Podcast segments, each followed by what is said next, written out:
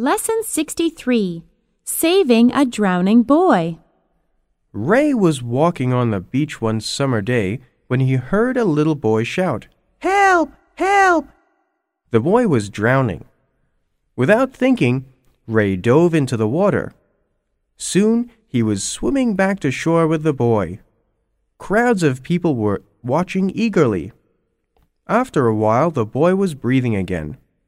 Then the boy sat up and said to Ray, You are my hero.